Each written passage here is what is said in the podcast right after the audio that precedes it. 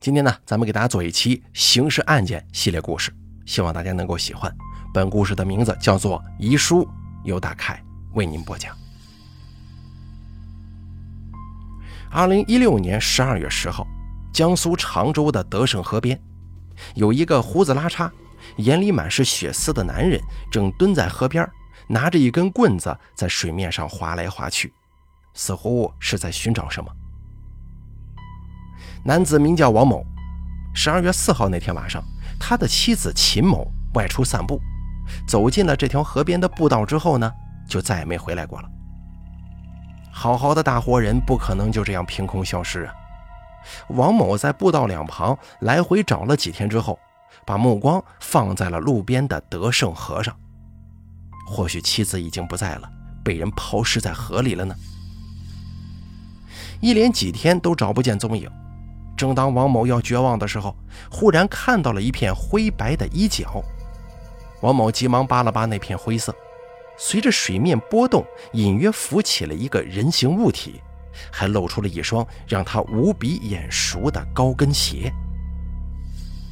当时王某就瘫坐在地上了，一边嚎啕大哭，一边掏出手机报了警。警察同志，我找到我老婆了，她已经死了。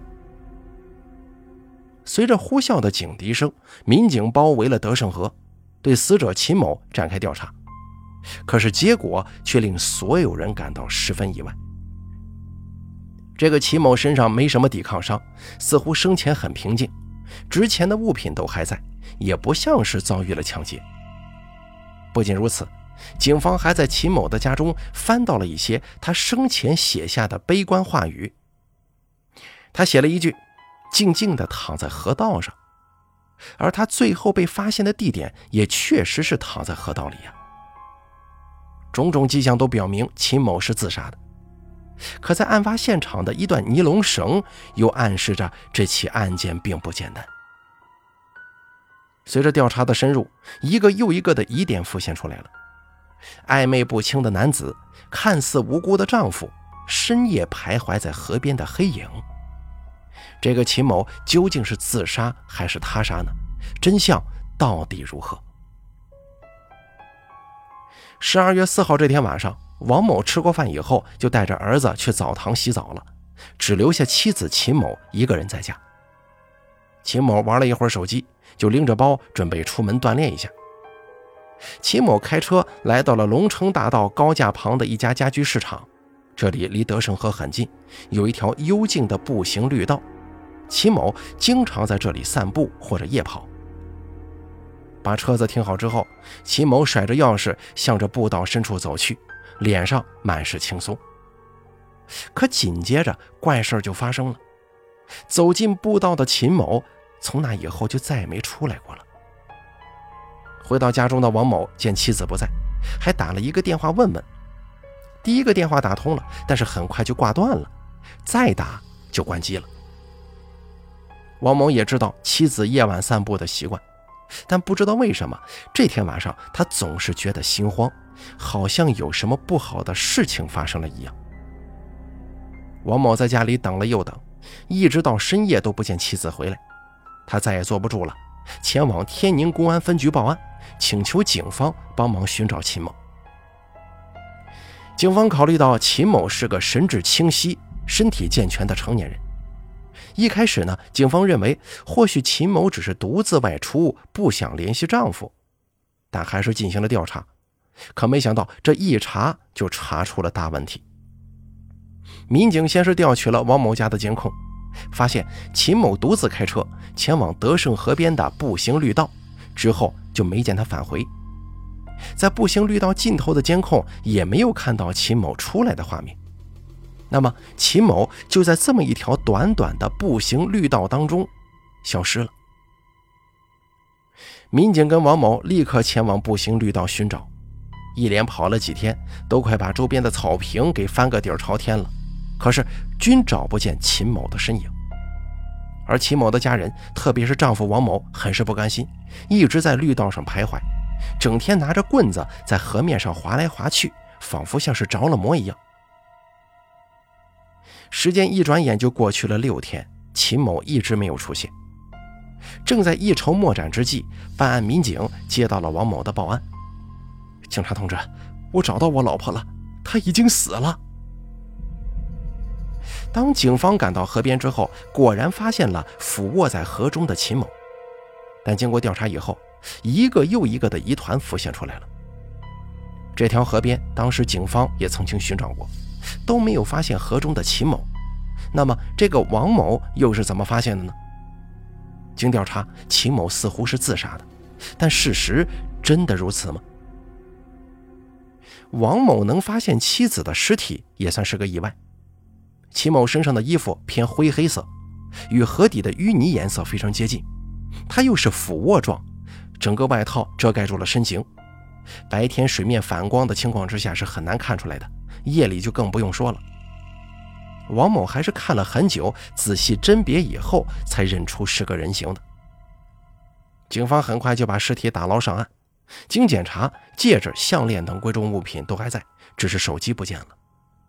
在秦某的身边还有一段打了结的绿色尼龙绳，除此之外什么都没有。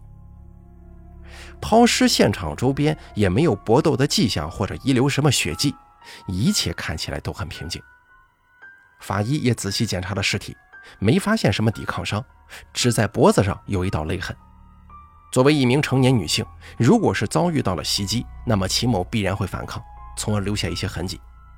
但就调查结果来看，秦某死前似乎很平静。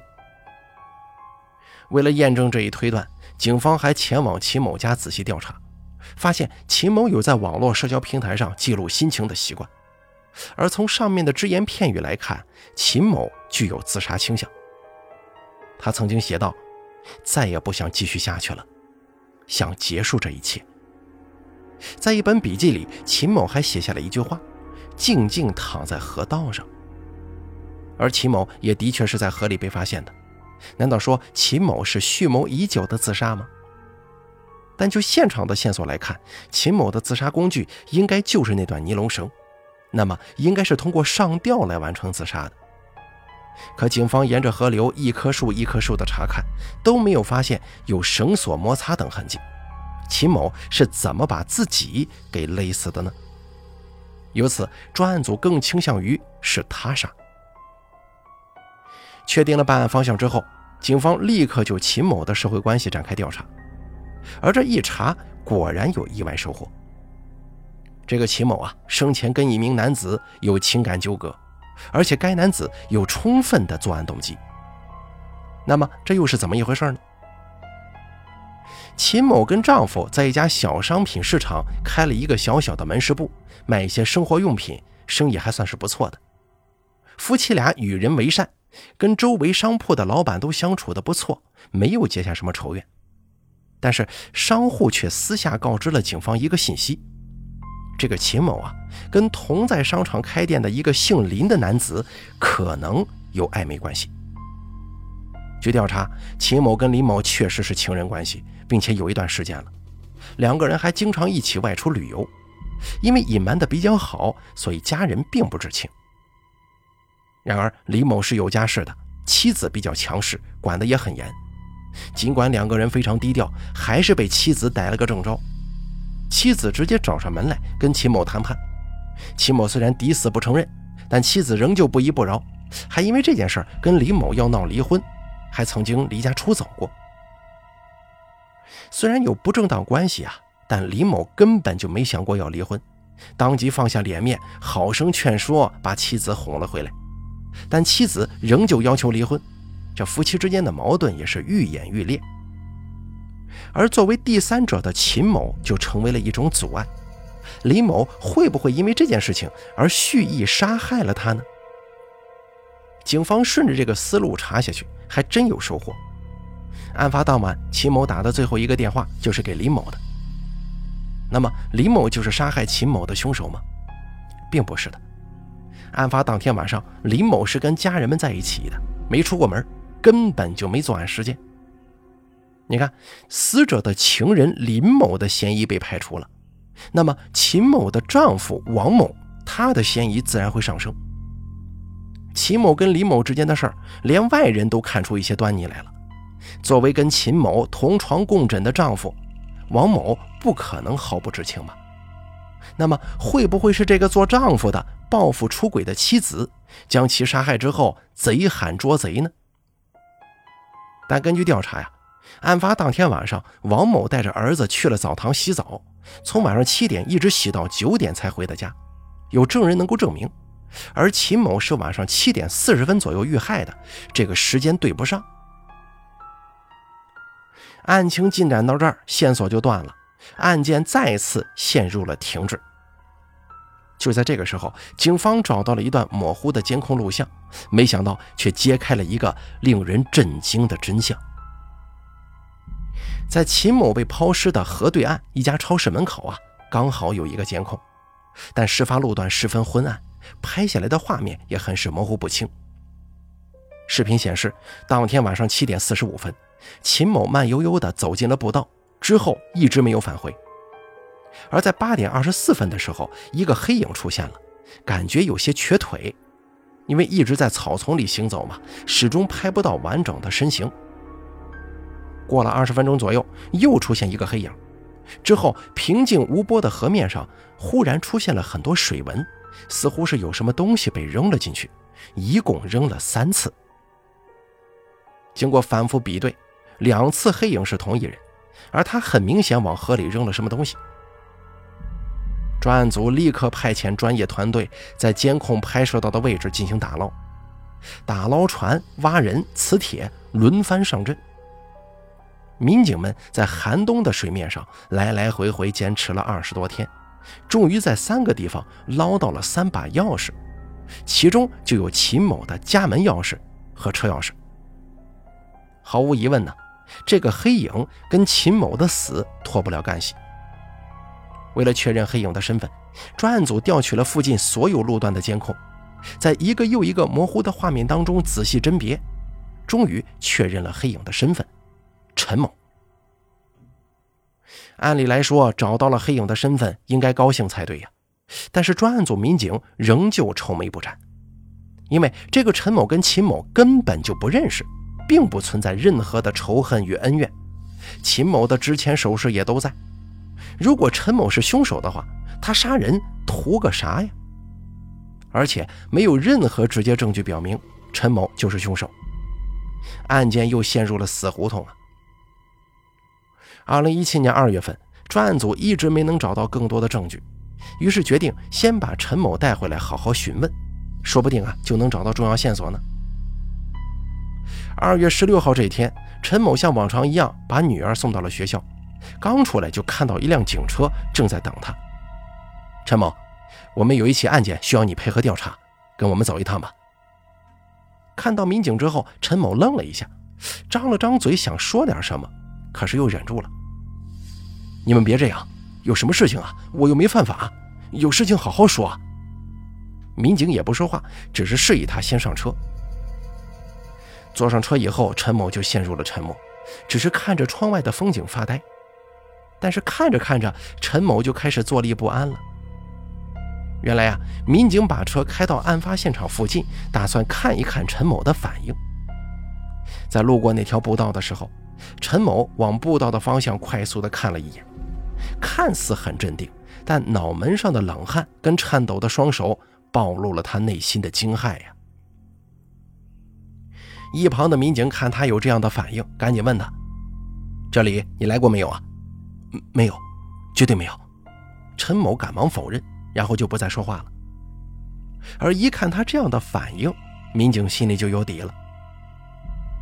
果不其然，经过专案组的审讯，陈某的心理防线彻底崩溃了。嚎啕大哭着承认了杀害秦某的犯罪事实。警方问他：“你为什么要杀害秦某呢？”他说：“因为我走投无路了，我一点办法都没有了。”那陈某说的话是什么意思？他到底为什么要杀害跟他无冤无仇的秦某呢？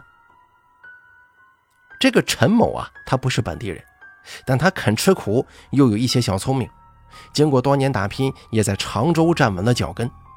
不仅有了漂亮的妻子，还有一个成绩优异的女儿，在别人眼中是妥妥的人生赢家。可谁都不知道的是，陈某那看似光鲜亮丽的生活，实则一地鸡毛。陈某出生在一个贫苦的家庭，但妻子小张家庭条件不错，还是个独生女，两个人的婚姻注定了不平等。但陈某很倔强，他自命不凡，觉得穷困只是暂时的，他一定能够靠自己的努力改变命运。理想很丰满，但现实很骨感。随着女儿的出生，工作单位效益下滑，陈某肩上的担子变得越发沉重了。为了让家人过上更好的生活，陈某辞去了原来的工作，准备用手上的本金来做生意。陈某这个人呢，虽然有些小聪明，但是要把生意做起来还远远不够。再加上他为了拉客户，常常请人吃喝玩乐，花了不少钱，门店很快就亏损了。而在此之前呢，家里还换了一套更贵的房子，每个月都要还房贷。妻子小张每个月有七八千块钱收入，完全可以负担房贷。但颇具大男子主义的陈某觉得不需要妻子的帮忙，他完全可以解决。就连做生意亏损的时候，妻子建议他收手，也遭到了他强烈的反对。两个人大吵一架以后，妻子负气停了房贷，只负责女儿的吃喝拉撒和补习班等等费用，其他的都由陈某来负责。就这样，陈某身上的担子越来越重。入不敷出的他找不少人借了钱还贷款，债务高达几十万。生意的亏损和生活的压力很快就把他压垮了。渐渐的，陈某开始自暴自弃，每天早上把女儿送到学校之后，就到一家彩票站里面一坐就是一天，也不买彩票，纯粹的是消磨时间。很快，债主们都找上门来了，每天都有几十个电话。被催得焦头烂额的陈某心中升起了一个可怕的念头：抢劫。于是，二零一六年十二月四号晚上，心中满是阴暗念头的陈某骑着车漫无目的的四处闲逛，一直到了德胜河边的步行绿道，就走了进去。也就是在这里，他看到了正在散步的秦某。秦某好好打量了一下对方，发现他穿金戴银，生活水平应该不错。于是动起了歪念头。他先是小跑着过去，路过秦某的时候，见他正在玩手机，喊了一声“美女”。秦某抬头翻了个白眼，骂了句“流氓”，之后就接着在手机上点来点去。而这句话呢，把陈某可算是激怒了。同时，陈某也因此看出秦某没啥警惕性，应该很容易得手的，就拿出了早就准备好的尼龙绳扑了过去。被勒住脖子的秦某想要呼救，可是只能发出微弱的声音。一开始，陈某计划着就先把他带到无人的角落里勒索，但耳尖的他隐约听见远处传来了人声。担心被人发现的陈某死命地勒紧绳子，把秦某拖到了一处隐蔽的地方。等周围恢复寂静的时候，陈某这才发现秦某已经被自己活活勒死了。陈某搜完了他每一个口袋，都没有找到多少现金。这金银首饰变现比较困难，就没敢拿走。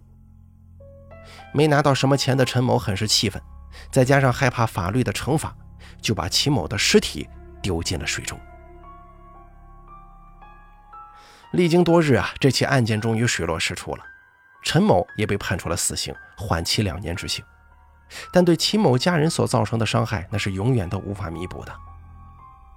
生活当中啊，有许多恶人藏匿其中，咱们无法阻止他们作恶，但能够好好的保护自己。